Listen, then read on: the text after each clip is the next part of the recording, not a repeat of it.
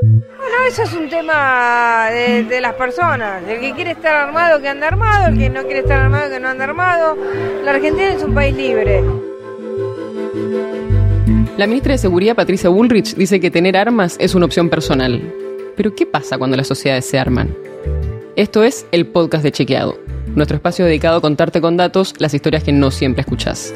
Yo soy Olivia Sor, periodista de Chequeado. Y yo soy Matías Di Santi, coordinador de la redacción de Chequeado. La discusión sobre qué pasa cuando las sociedades se arman es larga, porque existe un debate entre el derecho a tener un arma y los problemas que pueden aparecer cuando los civiles tienen armas y el aumento que eso puede traer en la violencia y en las muertes. Y hay una relación entre la tenencia de armas y los homicidios. No es necesariamente una relación lineal, pero hay estudios que muestran que el hecho de que haya armas disponibles puede aumentar la mortalidad de situaciones que son violentas. Pasa en los casos de robo, por ejemplo, pasa también con los suicidios y con los femicidios. El 27% de los femicidios entre el 2008 y el 2017 fueron cometidos con armas de fuego según los datos que releva la Casa del Encuentro. Es la manera más común de cometer un femicidio. Y no es que las armas sean responsables de la violencia de género, pero sí hacen más probable que una agresión pueda terminar con una muerte. Y así lo explica Alejandro Tamendi, investigadora del CONICET en la Universidad de Buenos Aires, en la UBA. Es abrumadora la evidencia científica internacional que muestra que a mayor cantidad de armas de fuego en la sociedad civil, mayor cantidad de muertes con armas de fuego, tanto por homicidios como femicidios, suicidios y accidentes con armas de fuego. Las armas son un medio más letal para resolver distintos tipos de conflictos. En la región, un estudio de la Secretaría de Seguridad Pública del Estado de San Pablo demostró que el aumento de 1% en la proliferación de armas de fuego incrementaba un 2% la tasa de homicidios en cada municipio. Cuando disminuyó la cantidad de armas de fuego por el Estatuto de Desarme, se redujeron 60% los homicidios en el estado de San Pablo, aunque aumentaron las lesiones por la sustitución del arma por medios menos letales. El gobierno está al tanto de esto, por eso controla que no cualquiera pueda tener un arma. Tener armas es un derecho, pero hay que cumplir con ciertos requisitos, al menos para tenerlas de manera legal. Para ser un usuario legítimo de un arma, tenés que tener un permiso que dura 5 años, tener más de 21 años, no tener antecedentes penales y tener un certificado de aptitud de tiro y aptitud psicológica. Pero además tenés que poder demostrar que tenés un trabajo legal o un ingreso legal. Para tratar de limitar más todavía la tenencia de armas, hay un plan de desarme voluntario.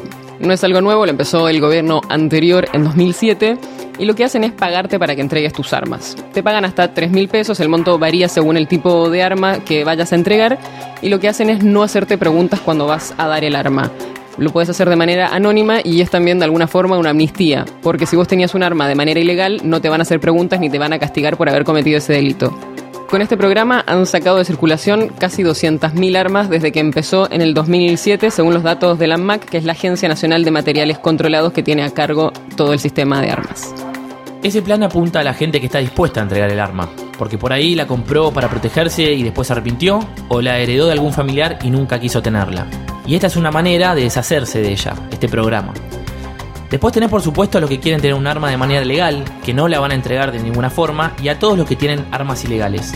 Para darte una idea, en el país hay 1.600.000 armas registradas legalmente, y hay varias estimaciones que calculan que las armas ilegales llegan a la misma cantidad. Adrián Marcenac, militante del desarme después de que un tirador matara a su hijo Alfredo de 18 años, explica por qué apoya el plan. Que más allá de, de pretender eh, reducir el stock de armas, que son alrededor de 4 millones que hay en manos de los ciudadanos, tratar de reducir ese stock en muchas, en muchas casas que hay armas que no tienen ninguna necesidad de estar.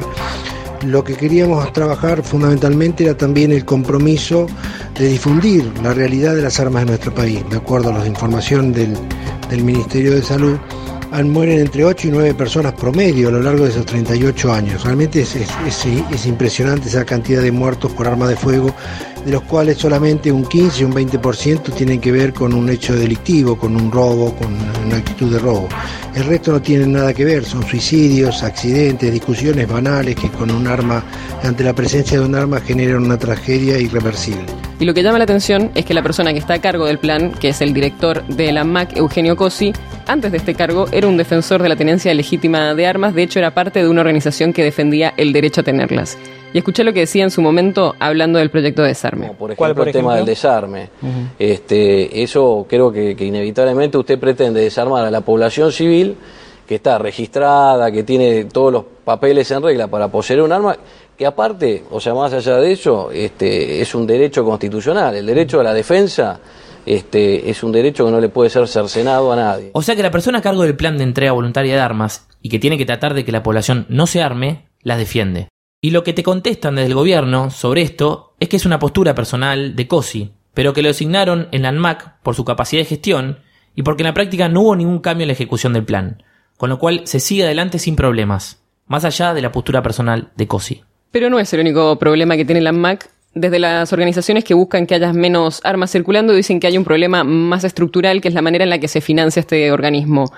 Porque en parte se financia con el cobro de las licencias. O sea, cuando vos sacas una licencia para ser usuario legítimo de un arma, parte de esos fondos van a la ANMAC, lo cual le puede generar un incentivo para tratar de dar más licencia y por lo tanto tener más presupuesto en lugar de restringirlas, que debería ser el objetivo de la ANMAC. Ahora, es verdad que tener un arma de manera legal, cumpliendo con todos los requisitos, es un derecho, porque existe este derecho a la defensa en la Argentina. Y así lo explica Américo García, el director de Alutara, la Asociación de Legítimos Usuarios y Tenedores de Armas de la República Argentina. El ciudadano tiene derecho a tener armas por las razones legales que sean pertinentes, ya sea hobby, coleccionismo, esparcimiento, práctica, deporte, actividad cinegética, esto es la casa, o defensa. En todos los casos, de acuerdo con la reglamentación que regula cada una de esas actividades, la defensa no es la única finalidad para tener armas, es una más. La defensa es un derecho constitucional y como tal el ciudadano lo ejerce o no, tiene libertad de optar. Derecho y todo, lo cierto es que si tenés más armas circulando, hay chances de que haya crímenes y agresiones más violentos.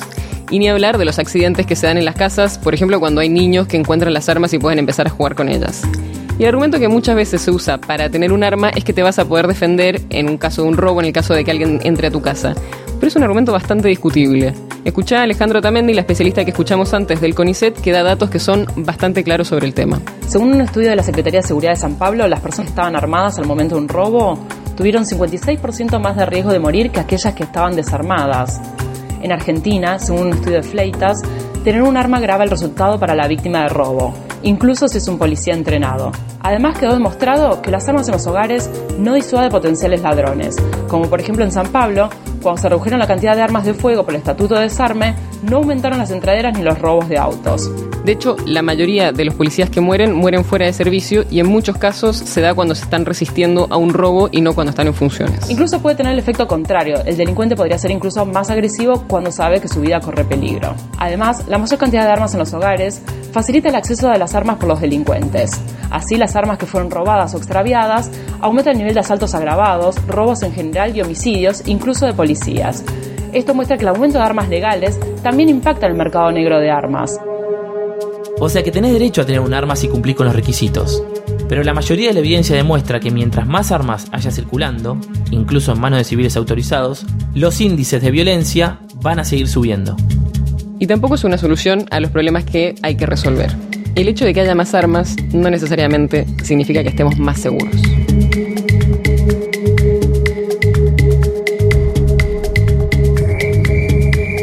El podcast de Chequeado es una producción de Chequeado junto a Posta. Si te gustó este episodio, suscríbete al podcast de Chequeado en Spotify, Apple Podcast, Google Podcast y tu app de podcast favorita. Entra a chequeado.com para ver esta nota y seguinos en todas las redes donde somos arroba chequeado. Yo soy Matías Di Santi Y yo soy Olivia Sor. Nos escuchamos la próxima.